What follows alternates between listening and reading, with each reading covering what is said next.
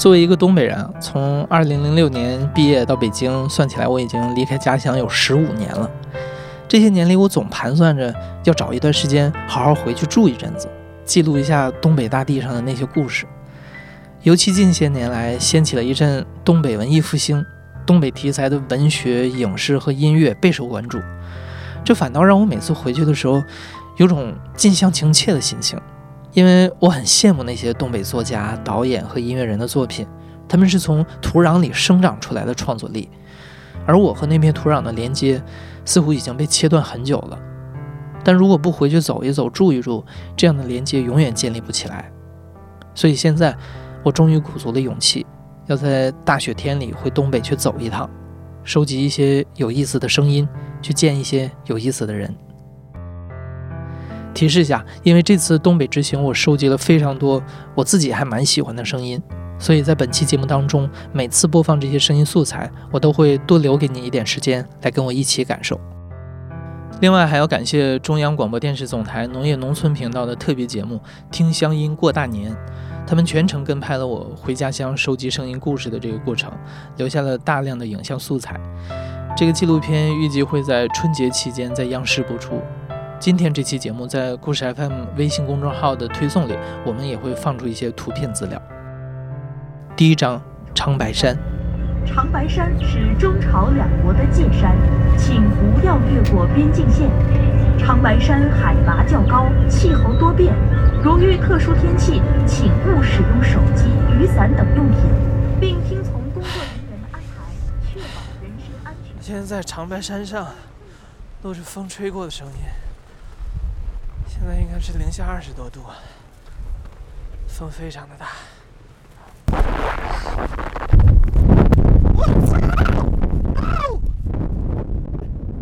刚才你听到的我发出的这个猪叫声，是因为长白山上的风实在是太大了，没说几句话，我录音机的防风罩就被吹跑了，我赶紧去追。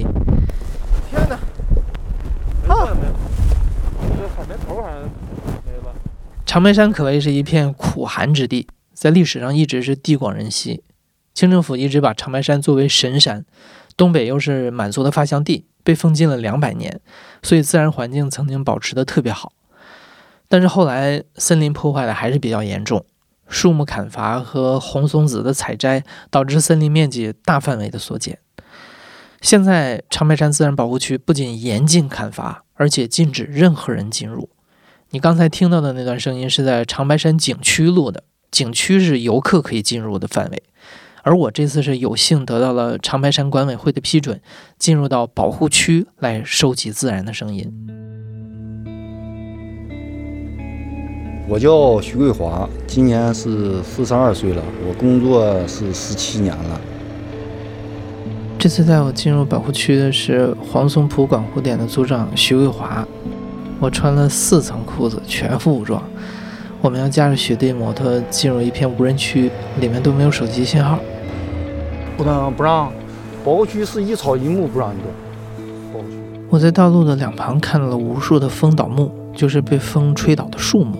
按理说这些都是很宝贵的资源，但是保护区的政策非常严格，一草一木都不能带出保护区。徐桂华在不同的季节有不同的工作重点。春夏主要有两项工作：驱逐挖野菜的人和统计树木遭受虫害侵袭的情况。秋天责任重，秋天还得防火。这是徐桂华的同事明亮，还得秋天咱们这个二道白河有松子儿啊，还得抓大松子儿呢。有的时候大冬天啊，那雪那老深，都得他们都进去，他们进去我们就得进去，不能让他们破坏啊。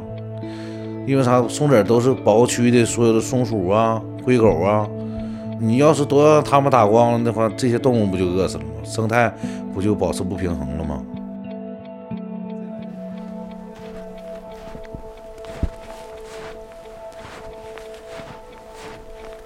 你徐队长巡视到中午，现在开始漫天飞雪，特别大的雪。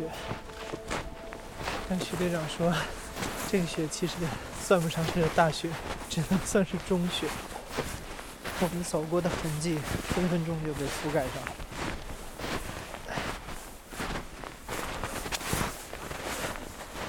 我现在都不知道我鼻子上是否有流鼻涕。因为我现在已经脸都麻木了。哎，现在在我的脚旁边是动物的足迹。徐队长说这应该是野猪的足迹，挺大的一只野猪。飘雪的声音，这飘雪的声音。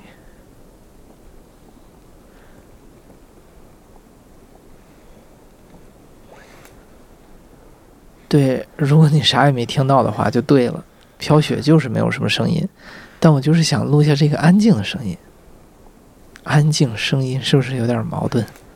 这一天的巡护最幸运的一刻来了，就是我们真的发现了黑熊的足迹。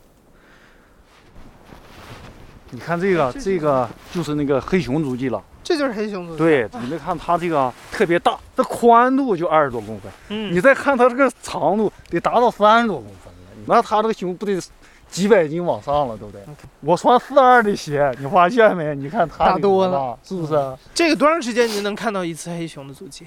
看着它不太多。啊，这个它这个太幸运了。那时候我们跟着我们副站长那时候，那是二零一八年吧，我们就是进河边那个区域，嗯，就是倒木多嘛，嗯，我们正好就是往下走的时候，可能打扰人家那个黑熊睡觉了，你知道吧？离能有十多米就站起来了，那个熊，哎吓死了！啊，我那毛都立起来了都，哎呦我连喊，我们都嗷嗷喊，那个那个熊走了，他跑了，它啊跑了，最起码的它没攻击人，你知道吧？那你们巡查的时候会带一点护身的武器之类的吗？就我们有时候就是发那个甩棍子，还有发那个辣椒水儿，就公公安局 那个警察用对着黑熊说：“流氓就那个，但是我在我们行驶了一大半路程的时候，前面的徐桂华停下来了。原来前面有两根倒掉的树横在了路上，不新鲜的，这刚刚倒的，是嗯，刚倒的，你看这这是西安的吗？这不？是，等会儿等会儿慢点啊，嗯不好握小。心点儿。一二三，来，一二三差不多了。好，遇到倒木还是蛮危险的，特别是雪后的时候，如果注意不到的话，摩托艇过快会一头撞上去。走到七八公里的地方，我们到了一条河边，这里也是我们这次巡护的最深处。抓就是非法入区人员啊，就下网。他因为他没动嘛，这个嗯有的林娃他就能能那个干啥，能能钻那网里，然后他们就偷偷摸就拿走了。太可恨了。这条河的名字叫二道白河，它是从长白山天池流下的水，最后汇入松花江。旁边的二道白河镇也是取名于这条河的名字。我们那时候一个组是七个人，就是这一个组就是七个人，天天在一块进山。有的时候你背着吃的，他背一些吃的，来回巡护嘛，搁山里头穿着来回走巡护嘛。走走到哪了？到中午了，完我们七个人坐一堆儿，找个河边儿。哎呀，那保护区里的河清澈见底，那水老清了，那可真是的，水里游的鱼都能看了，直接趴河里就那么喝。说句实在话，那水喝起来，现真是的，那才叫个甜，那种感觉就是不一样。回去的路上，我让徐桂华先走，我留在后面，想自己待一会儿。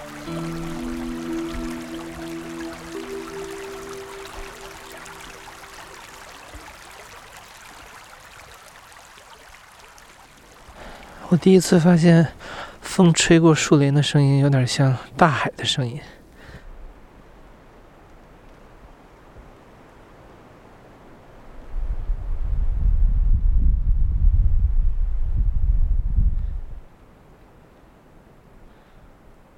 我一直想到长白山的最深处，一个人站在这里，录下这最安静、最原始、最古老的声音。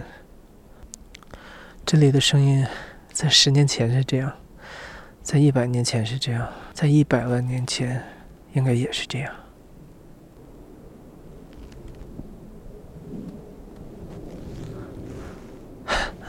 刚说完这句话，一架飞机经过。想找一个没有人类足迹的地方，几乎是不可能的事儿了。我想要找个独处的自然环境，愿望只是一个现代都市人的一厢情愿罢了。对于徐桂华和明亮这样的护林员来说，独处的另一面其实是孤独。尤其是明亮，他后来申请去做了瞭望塔上的瞭望员，每次上山两个人搭配，要足足守塔一个星期。你说一个星期时间长吧，其实也不长；你说说短吧，它也不短。有的时候吧，你说句不好听，的刚上去的时候三四天，感觉哎呀挺好过。其实最难熬的是最后人那三四天儿，真事儿的。嗯，就俩人也好，你就头两天上去还行，那牛逼吹的有嗑唠啊，是不是啊？你吹两天三天之后，你行了，各干各的，基本上都唠差不多了。最想孩子的时候。特别给孩子打个电话的时候，一孩子一说“爸爸，我想你了，你啥时候回来呀？”哎呦，那种感觉就是，明明有的时候搁瞭望台上都能瞅着，你知道吧？就是现在晚上二道白河不灯火辉煌吗？所以说你就离就感觉离得这么近，我回不了家。除了孤独，工作环境的艰苦也需要克服。每次上山，明亮都需要背着粮食爬上两千多级的台阶。山上没有自来水，只能半年靠雨水，半年靠雪水。明亮刚上塔工作的时候是二零一一年，那个时候山上还没有通电呢，手机信号微弱，要放在窗台固定的位置上才能接听到电话。现在虽然还是没啥信号，但至少通了电，可以看电视。对于这样的孤独和艰苦，大自然也有它的补偿。人人不说吗？不。没看过大海，你不知道你自个心胸都有有多宽广，你知道吧？就跟那种感觉一样，上去一瞅，整个那保护区，你知道老宽敞了，那透明，一瞅老一瞅老远了。特别到了秋天，要不我说大自然挺神奇呀，各式各样的色儿，你就搁顶上，你就，哎呀，说句实在话，上去也挺好，你就搁顶上瞅着哈，因为啥，绿的、黄的、什么红的，什么色都有，五颜六色的。真挺漂亮。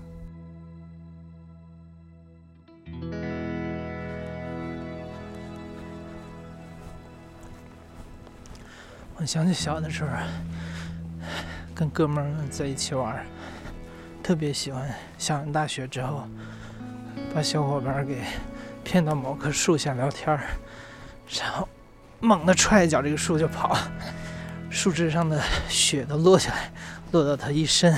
灌到他脖子里。我们小的时候特别喜欢搞这种恶作剧。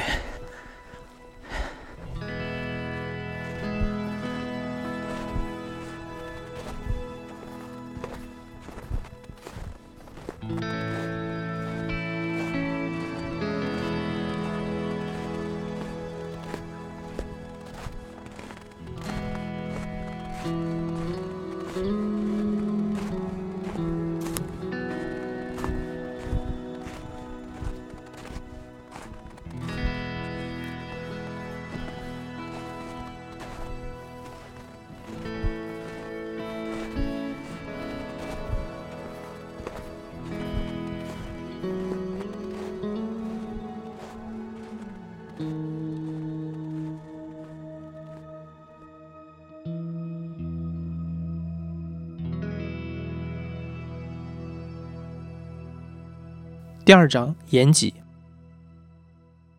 我还记得我小学的时候，最好的朋友叫金海勇，是朝鲜族。我经常去他们家玩，吃他奶奶做的打糕。每次听到他和奶奶叽里咕噜的说话的时候，我一句也听不懂。但我一点也不好奇，因为东北很多家庭都是后来迁移过去的。我奶奶在家就跟我说方言，山东话，我同学也听不懂。后来我都挺大了，都上高中了。忽然有一天，我意识到，哦。我朋友跟他奶奶说的不是方言，那是一门外语，那是朝鲜语。当然，我今天知道语言和方言的界限有的时候并不是那么泾渭分明，但这是另外一个话题了。我想说的是，我小时候的生长环境就是这样，不同的文化和生活习惯交织在一起，而我自己浑然不觉。打个比方啊，直到我离开东北多年之后，我的东北味蕾在召唤我的时候，我才发现，我心心念的那些味道，像泡菜、明太鱼、冷面、米肠，这些都是朝鲜族美食。所以这次东北之行，我去了东北唯一一个民族自治州——延边朝鲜族自治州的首府延吉。提示一下，二零二一年十二月十三日，我在延吉泰兴村录制了好几位非物质遗产传承人演奏的朝鲜族传统乐器的声音。我会把这些现场音乐穿插在延吉篇的故事里。在延吉，我去了延边广播电台，拜访了朝鲜语频道的南哲老师。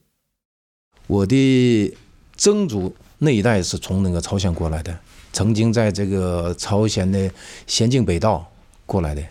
朝鲜已经那个饥荒了嘛，那个旱灾啊、涝灾啊，啊，他没法生存。他说，那作者也是死，过江越江到那个对岸种地，也许能活过来，所以他们就是冒着生命危险过来的。中国朝鲜族是这么形成的，而且呢，这个中国朝鲜族这个越江也有一种原因，就是那个日本已经那个吞并朝鲜了嘛。日韩合并以后，朝鲜就是一九一零年开始就是没有国家了，得当亡国奴了。啊，所以呢，就是朝鲜族人这个性格比较刚强，对，所以那个他都受不了这个日日本人的精神上的侮辱，所以呢，他们越江过来。这个咱们东北抗日联军的那个萌芽和那个基础都是那个朝鲜族。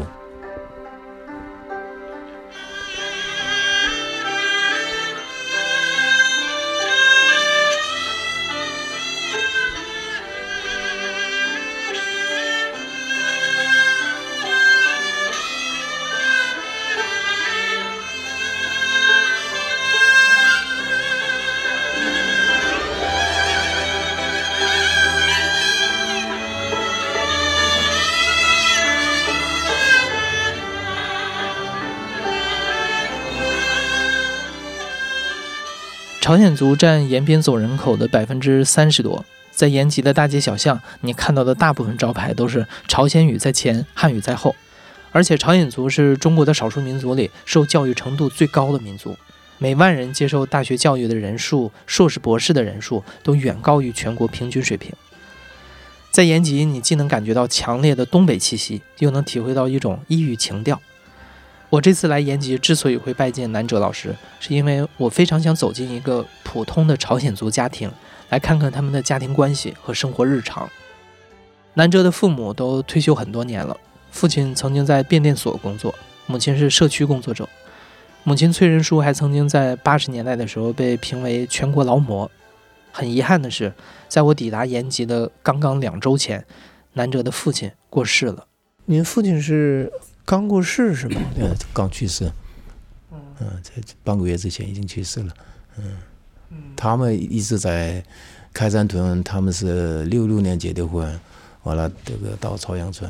在办公室里，南哲拿出了几本朝鲜语的书，都是自己印刷的，那是南哲父亲生前的书稿。咱们从这开始就写了这个在不幸中出生的孩子。整个这一片都是我母亲的资料，记录者的身份。嗯，他把那个我母亲的这个历史给记录下来了。这都是您父亲写的，您母亲是吗？对，完了他还给我那个赠送的。啊，这是您父亲给 儿子对对对，你看 题字。嗯，这是我的名字南泽先生。啊，啊，嗯，对南泽先生来说，这是成为一个永远的回忆。这是南四峰，我父亲。我在想，你父亲应该特别爱你母亲，写了这么多东西都是给爱人写的。对，因为啥呢？那个我父亲呢，一个人，他到那个开山屯那个任职以后，相识了我母亲，成立家庭，完了先后生了三个孩子。我儿子也是在开山屯出生的嘛。嗯，那样我你看我父亲他一个人去，完了他回来的时候。八九年回来的时候，那时候已经是加我儿子的话呢，一加一等于是变七个了嘛。所以呢，我父亲经常捣鼓这个事儿。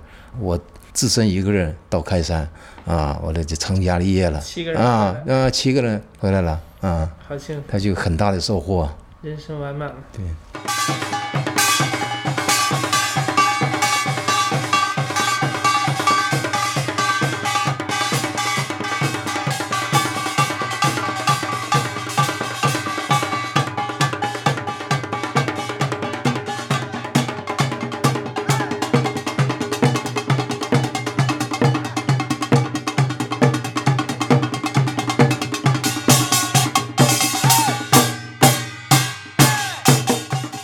采访完南哲先生的第二天，我去到了他母亲崔大娘的家。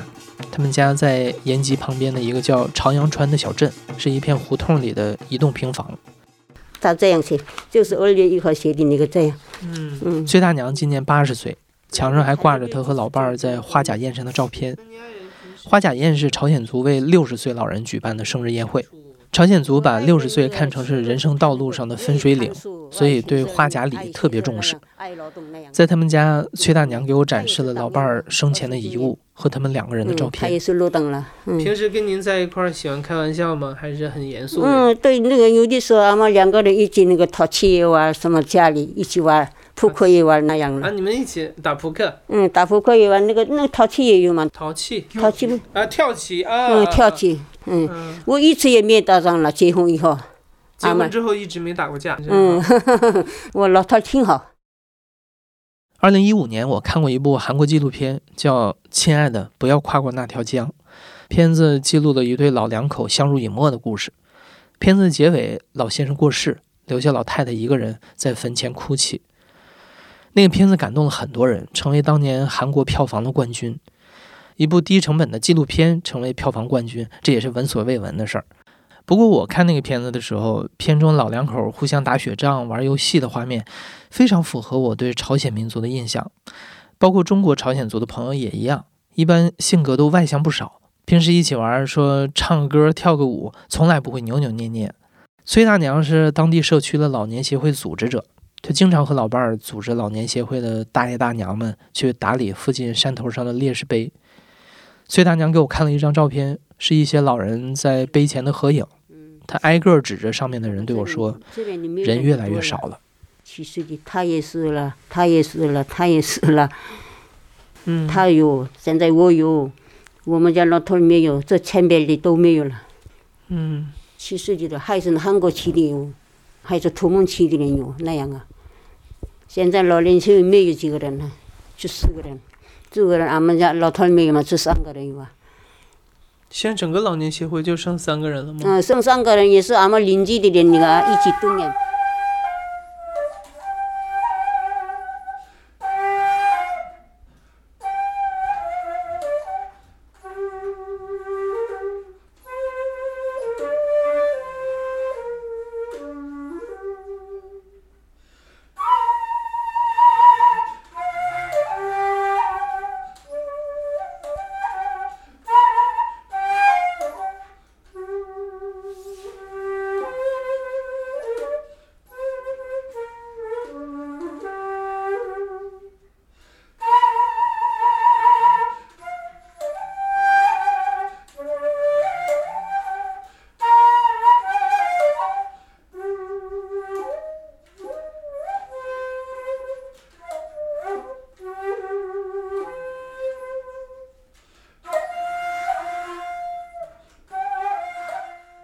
看到崔大娘有些孤单落寞，我和南哲先生想为她做点什么。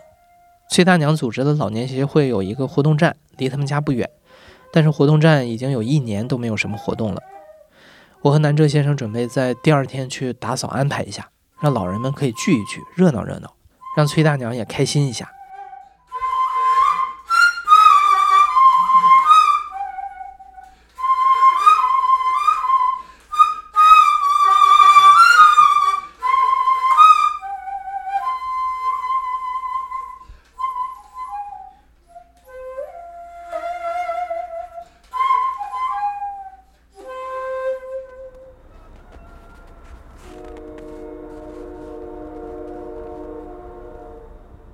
去探望崔大娘的那天，我也登上了他们家旁边的山头，见到了她和老伴儿经常去打理的烈士碑。在这个山上远眺，你可以看到小半个延吉的景色。远处有烟囱冒着蒸汽，近处有火车经过。无论温度、气味还是景色，都是我熟悉的东北冬天的样子。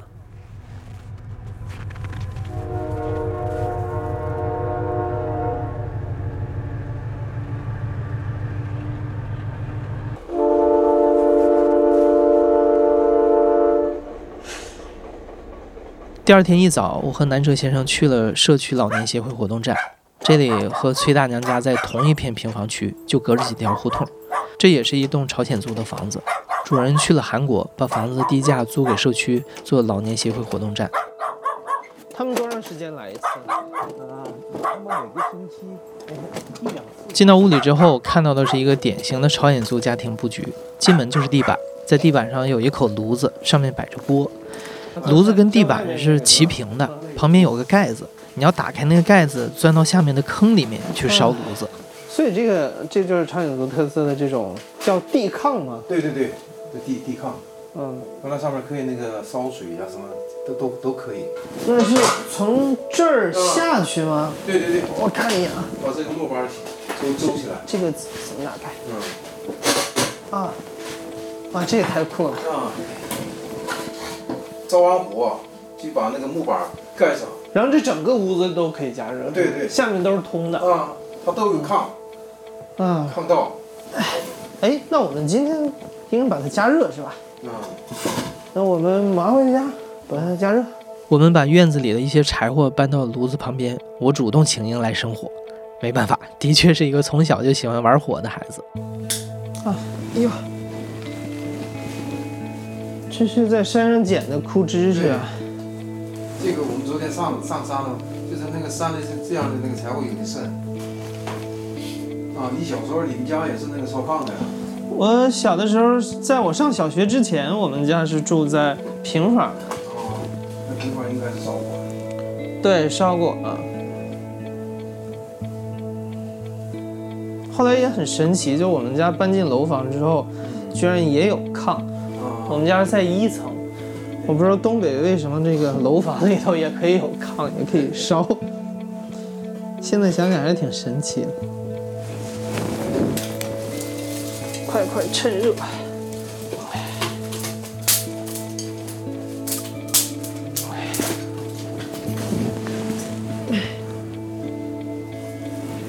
哎，烧起来了。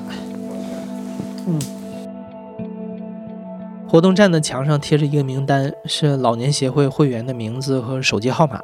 炉子烧起来之后，我和南哲挨个号码给老人们打电话，邀请他们下午来聚聚。我试试啊。幺五九四四三幺。您好，您拨打的号码是空号，请核对后再拨。The number you have dialed is not in service. 空号，空号有可能是什么情况？空号有可能是，哎呀，他这个名字是，他是名字十年前那个就写上去的嘛，嗯所以呢，这个现在都到了这个地方了，那有些老年人现在那个的身体情况不佳呀，或者是有去世的，嗯，这个可能联系不上的，就就是这个主要是出国和去世的。对出国去世的。您打了几个？这四四个都打不通，就是打第五个幺三八四四七四。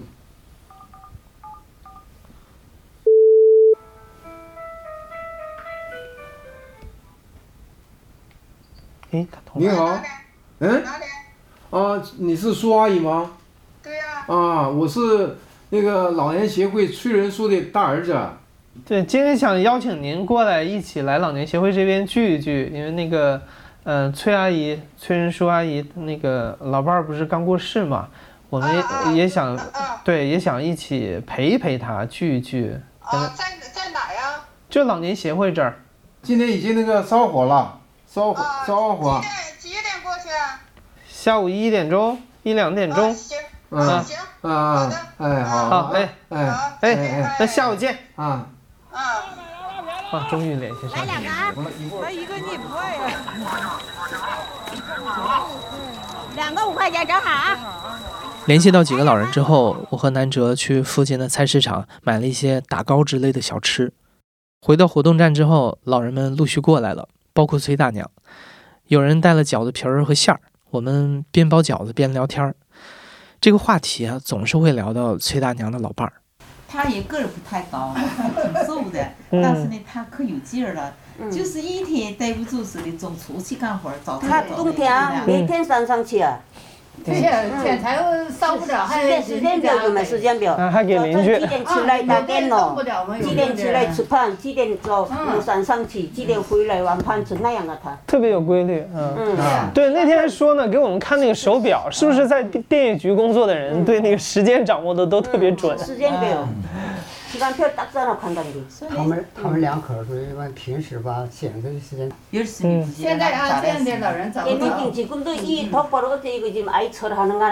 就是刚刚才阿姨们都说平时会跳跳舞什么的，其实您现在也可以别一个人待着，跟朋友们一起出去跳跳舞什么的嘛。 아마 얼른 열리는 가에서 저거 허둥장 가일라마. 嗯， 听好了。吃完饺子，有人提议崔大娘唱一首。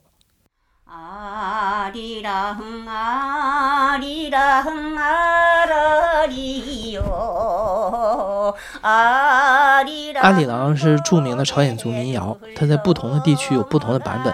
崔大娘唱的这个是讲和郎君的离别。多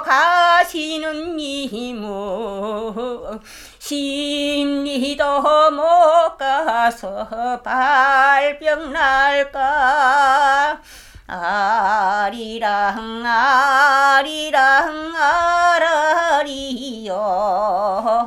아리랑 고개를 넘어간다.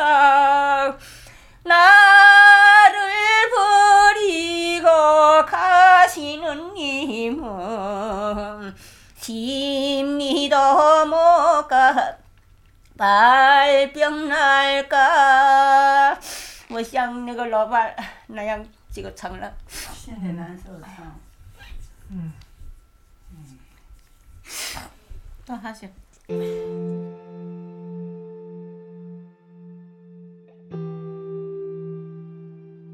现在让崔大娘欣慰的、自豪的是自己的孙子。孙子在长春工作，年纪轻轻就做到了一个企业的管理层，而且刚结婚不久。崔大娘有了一个汉族的做教师的孙媳妇儿。崔大娘还有一个小儿子和女儿，都在韩国打工多年。现在丈夫又去世了，幸好大儿子就在延吉工作，能经常回来陪陪她。但整个东北都在人口流出。在吉林省，延吉和长春是唯二两个人口净增长的城市，但这种增长是建立在吸收周边县市劳动力的基础之上的。而且饶是如此，延吉一边是很多年轻人去韩国务工，一边是人口迅速老龄化，留在家里的老人多少有点孤单。这可能是整个东北的一个缩影。无论哪个民族，都要考虑如何留住年轻人，如何让东北冷冽的天气当中。永远有温情，有歌声。哆啦吉哆啦吉哆啦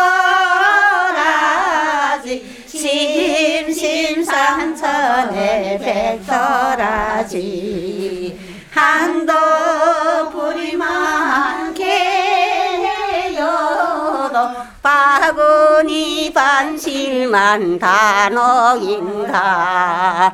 에야 대야 에야 어이여라 난다 지어자자 좋다 해마간장 수리 손을 살살 놓인다.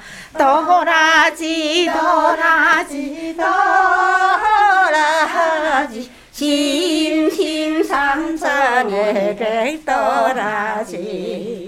한도 뿌리 많게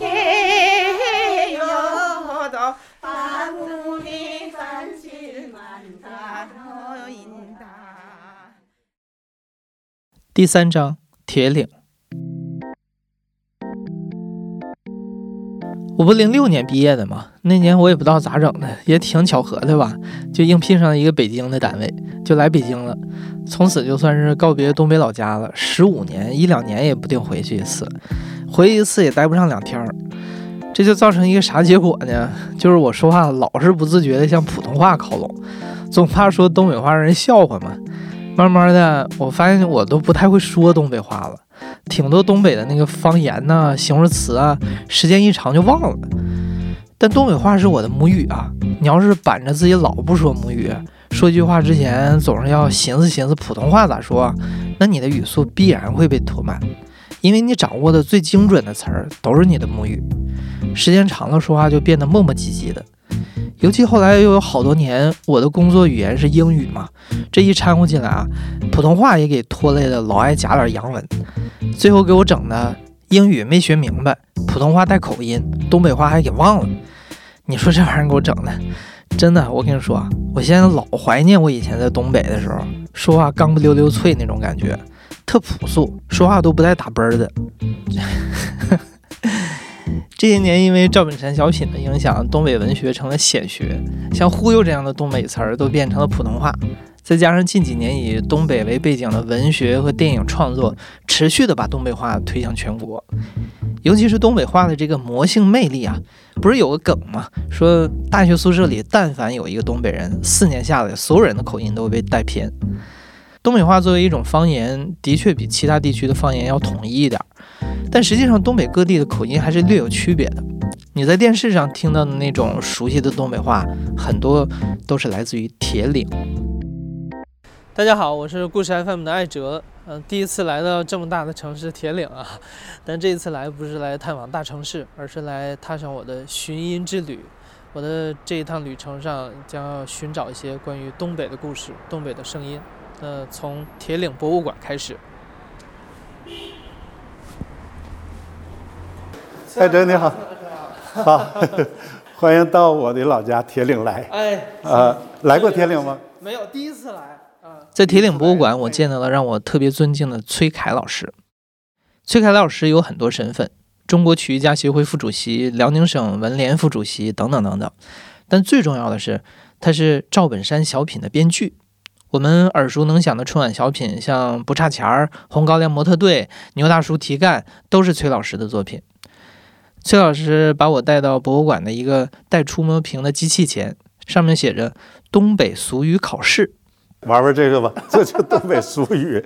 东北语考试，你看你会多少？丢脸。边拉儿。边拉。啊，边拉，嗨，边拉，旁边嘛。边拉去，对。嘎嘎嘎咕。嘎咕。嘎。哎，嘎咕，念嘎，是什么意思？独特。哎，OK，是独特的意思。还行。哇。多少分？一百分，一百分，OK，过关了。我还不做东北人。虽然离开的时间很长，但是看来我的东北话还行。我和崔老师聊了很多东北方言的话题。东北话里有很多独特的表达方式，好比啊，东北话里对不同的颜色都有特定的形容词来强化这种颜色。比如说，说到黑色就说黢黑的，红色就说通红的，绿色就说焦绿的。蓝色就是说瓦蓝的，白色是刷白的。用这样的语言讲话，你总感觉说的特别痛快。用最地道东北话，才能做出最有东北味的作品。除了崔老师，在铁岭还有一个人，整天走乡串巷的寻找能说地道东北话的人。是赵团长。哎，你好，你好，你好，你好，你好，你好，我是艾哲。我叫赵秀，目前是铁岭市民间艺术团团长，今年五十一。铁岭民间艺术团赫赫有名，从这里走出过的演员有赵本山、潘长江、范伟，导演张惠忠。张惠忠导演你可能没听过啊，但他的儿子你应该知道，那就是电影《钢的琴》的导演张猛。而且我在铁岭市民间艺术团还见到了钢的琴本琴。当时张猛拍这部电影的时候，就是从艺术团借的钢琴，在外面包了层铁皮。在这架钢琴的旁边，我就采访了赵团长。赵团长对东北话、东北味儿这个话题特别有感触。东三省的发音都不一样，就包括辽宁哈，你包括大连往辽南那边去，它发音就另外一种味儿。我们这是属辽辽北，你到辽西那边，它往上挑，你看锦州啊，吃什么呀？干啥去？就它它是那个味儿，它就不一样。你看辽北这边味儿，它又一个味儿。就包括我们铁岭地区哈，这这个县区发音都不一样，都能差差一点。如果他要没有乡音，唱二人转也能唱，音准都行，但是就没有味道。这说白就像做菜似的，有有些菜你到拿到很高的厨师一做，他就没有那乡土气息了，他就没有你就没有在农村那种炕头大锅做出那味儿，他就没就差一点，一样的食材他也差。实际二艺术也这样，二人转我们品了也是这样。但是找具备这种味儿的演员啊，现在是越来越难了，就在本地也少了啊，尤其在城市越来越少了，在农村。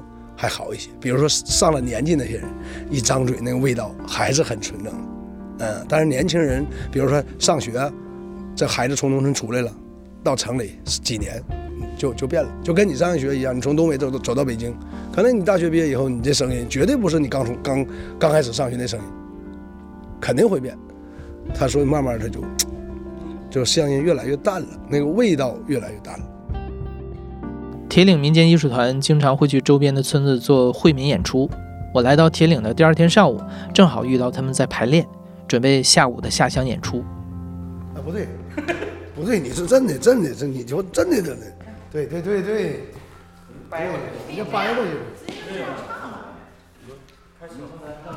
哦，我刚刚这么，猪八戒呀，笑盈盈啊，哎哎哎哎呀，还让我背起来，哎呀，不上，那个女儿花容，心里别提。有多得我脑袋一个人直不愣，哎哎哎哎哎哎呀，哎呀哎呀哎哎哎哎哎哎呀，走。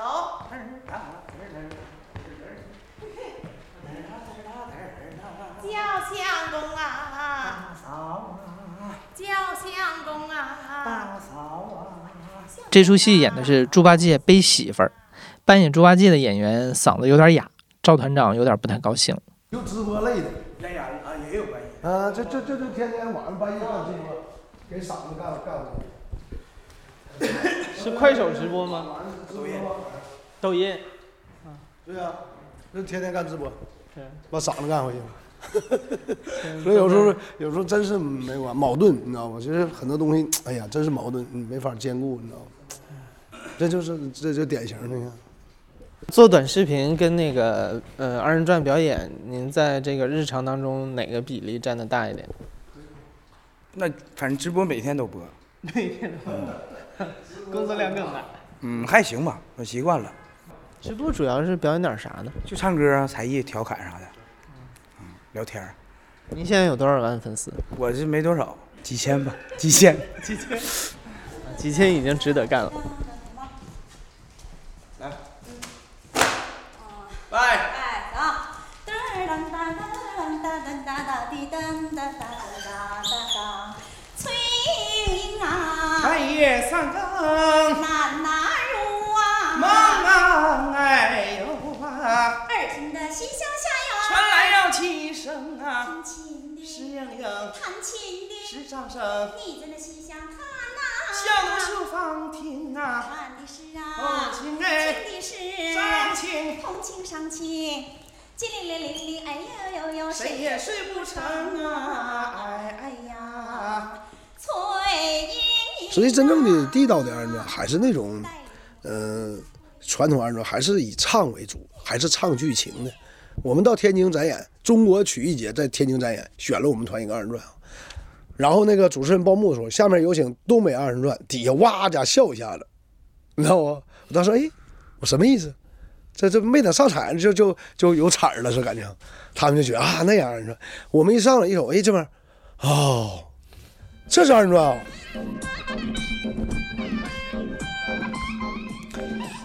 今天是二零二一年的十二月十一日，呃，今天跟着铁岭市民间艺术团来到铁岭下面的一个村子，叫江河抛村。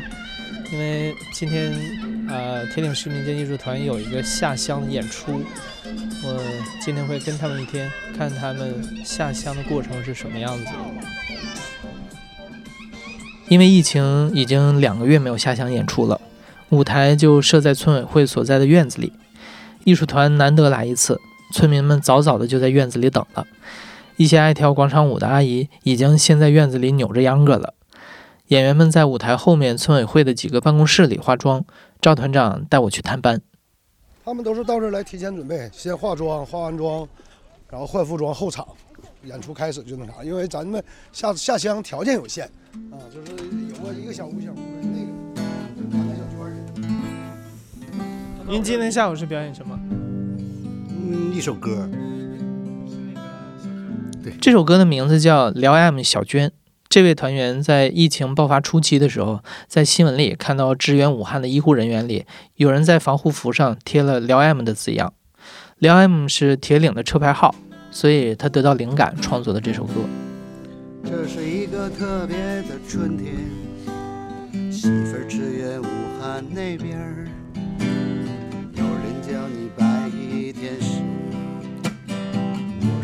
惯叫你小娟儿。你离开家的这些天，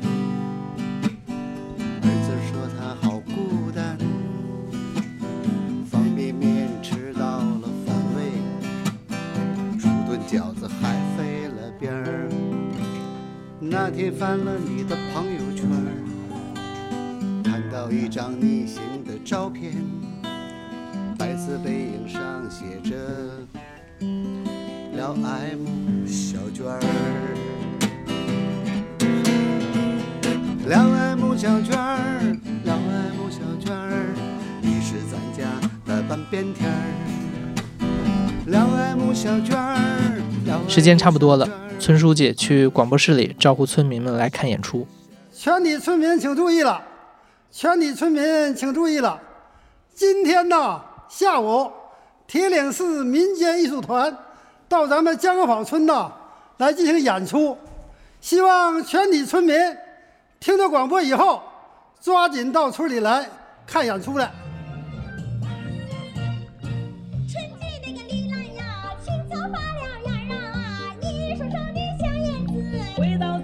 当天最高气温是零上四度，演员只能穿着单薄的西服表演，因为多数演员都需要出演好几个剧目，所以他们演完一出，到后台换完下一出的戏服，接着出来表演，没有时间暖和暖和。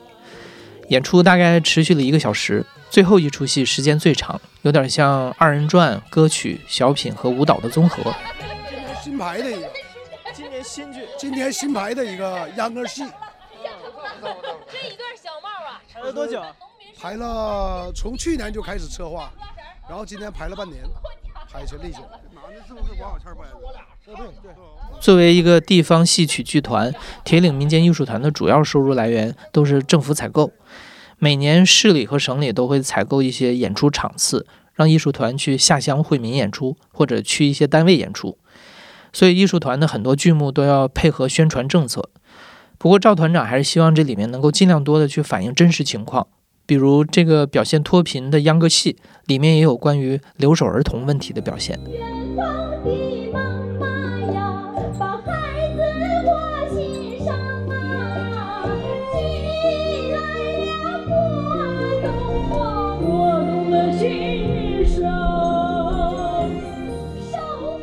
演出结束之后，我和赵团长在附近的一处田里散步聊天。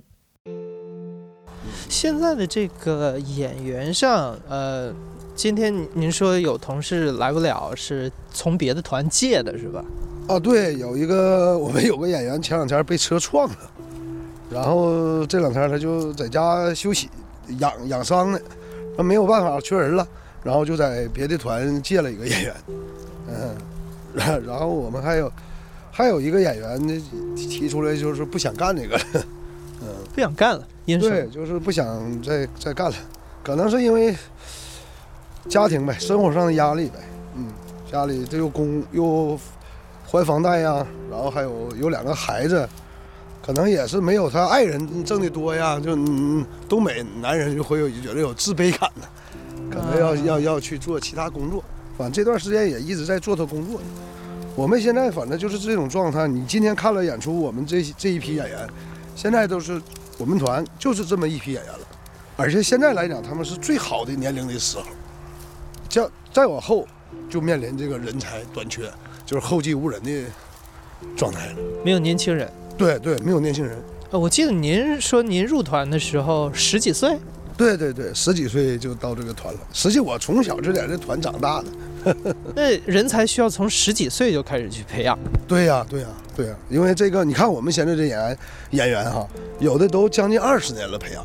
你看，就那个最年轻的演员都已经培养到，都已经培养十一年了，没有十年八年是培养不出来的。啊，那现在还有十多岁的孩子来学习吗？没有，目前没有了啊，因为我们现在目前也没有招生，就是学校那块没有招生啊，所以说现在就是说。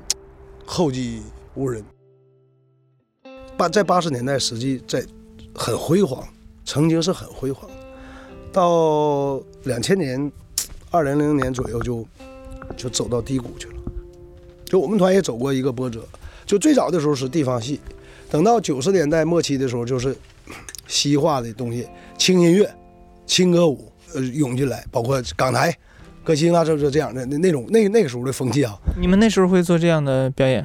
啊，对呀、你得转呐，你不然的话你没有市场啊。架着鼓，什么什么乐队呀、是吧？比如那时候那个那个流行歌曲啊，对，流行歌曲，好多那些都是正好是咱国家那个这个摇滚乐，说是那个盛行那个那个年代，全都都是西化的东西，说地方艺术全都就不行了，就没人看了，啊，没人看了，你不转也不行，你不转这个团可能就更生存不下去了。包括我们乐队以前民乐的，改改弹贝斯了，改弹吉他了，唱唱戏的改唱歌，哎呦，经过经过那个，就包括我们那时候跳民间舞，改跳劲歌劲舞。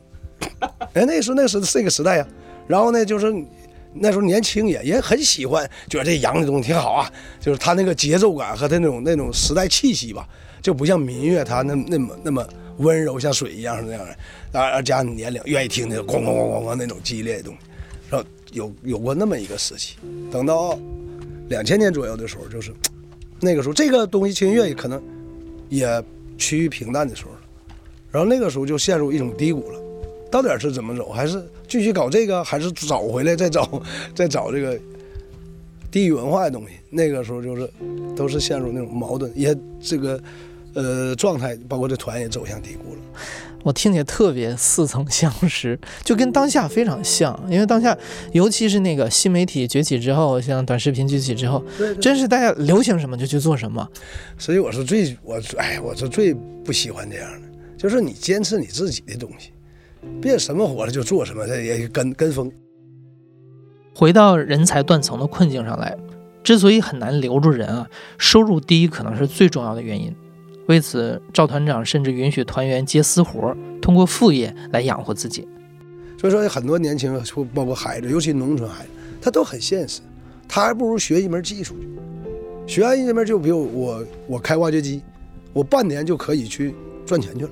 你学这个东西，三年兴许一句不会唱，你你可能兴许吃不上饭。所以这个东西，对那天咱们一起吃饭的时候，那个我还挺惊讶的，主持的那个小伙子，那个你还允许他在外面做婚礼主持，别的单位很少见，允许在外面接私活的。我们是我我的管理方式就是这样，虽然你表面上看他是做个婚礼主持，实际我倒认为他也是一种锻炼和提升的过程。但是我都给他一些幕后给他一些意见。我说你主持婚礼啊，别假如说一天两份婚礼啊，你别就换新郎新新娘的名换了，那词儿全一样。我说如果你有时间的话，你一定要组织两套词儿。就婚礼它也是不一样，你要拿变成你主持婚礼，我也觉得你要你要按艺术的感觉去做，让人说哎，你看我这婚礼主持的，你看人那词儿给设计的，或者这个流程样式就有变化不一样。艺术团里的这个主持人小伙子不愧是做主持的，表达力特别好，说话也非常直接。他直接的告诉我，做婚礼主持只是他赚钱的一个方式，否则团里的工资真的很难生活。但是做婚礼主持对他来说没有什么成就感，他所有的成就感都在艺术团里。当然，这些话他都不愿意被我录下来。实际成就感就在这儿，就是我们比如他排一台剧目，得到的认可。这就是我们最有成就感的时候啊！比如昨天我们去那个松林下乡那个地方，他那个老书记我们都都熟，因为我们我们年年去啊，去了好几年了。昨天去的时候，哎呀，这老百姓老问呢。我们夏天今天在那演呢，老百姓说：“哎呀，问你们啥时候还来呀？”说看过也愿意看。所以说你要得到这种东西，你非常你就是非常满足那种那种心理状态，非常满足。说的不好听话，就是很虚伪，愿意让人夸。因为日程安排的紧张，我只能在铁岭待三天。但是跟赵团长聊完之后，我心里特别的痒痒。我非常希望能找一个长一点的时间再来一次，跟着赵团长他们去村子里采风。我还记得一个画面啊，小的时候我去乡下的大姨家小住，快过年的时候，大姨家杀了猪。窗外飘着雪，我们坐在热炕头上，一边吃杀猪菜，一边听着大姨夫插科打诨开玩笑。现在想想，那时候唠的嗑啊，那种带着乡土味的故事和梗，何尝不是一种创作？如果当时都能录下来，应该都是特别好的脱口秀素材吧。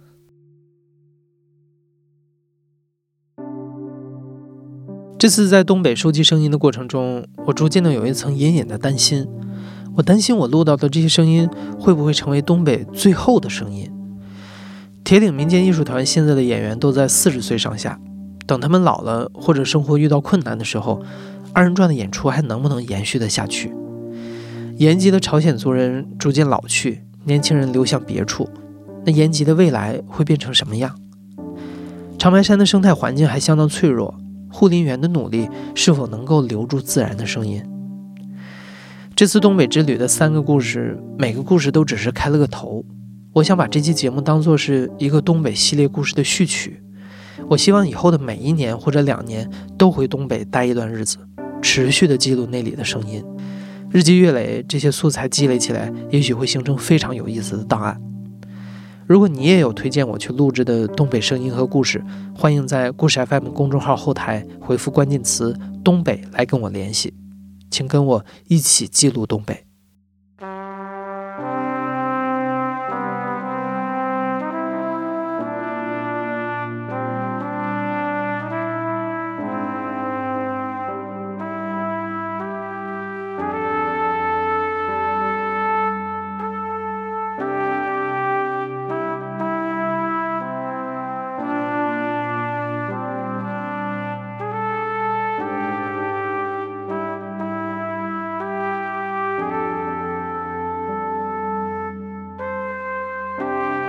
你现在正在收听的是亲历者自述的声音节目《故事 FM》，我是主播艾哲。本期节目由我制作，声音设计桑泉，实习生严静文。感谢你的收听，咱们下期再见。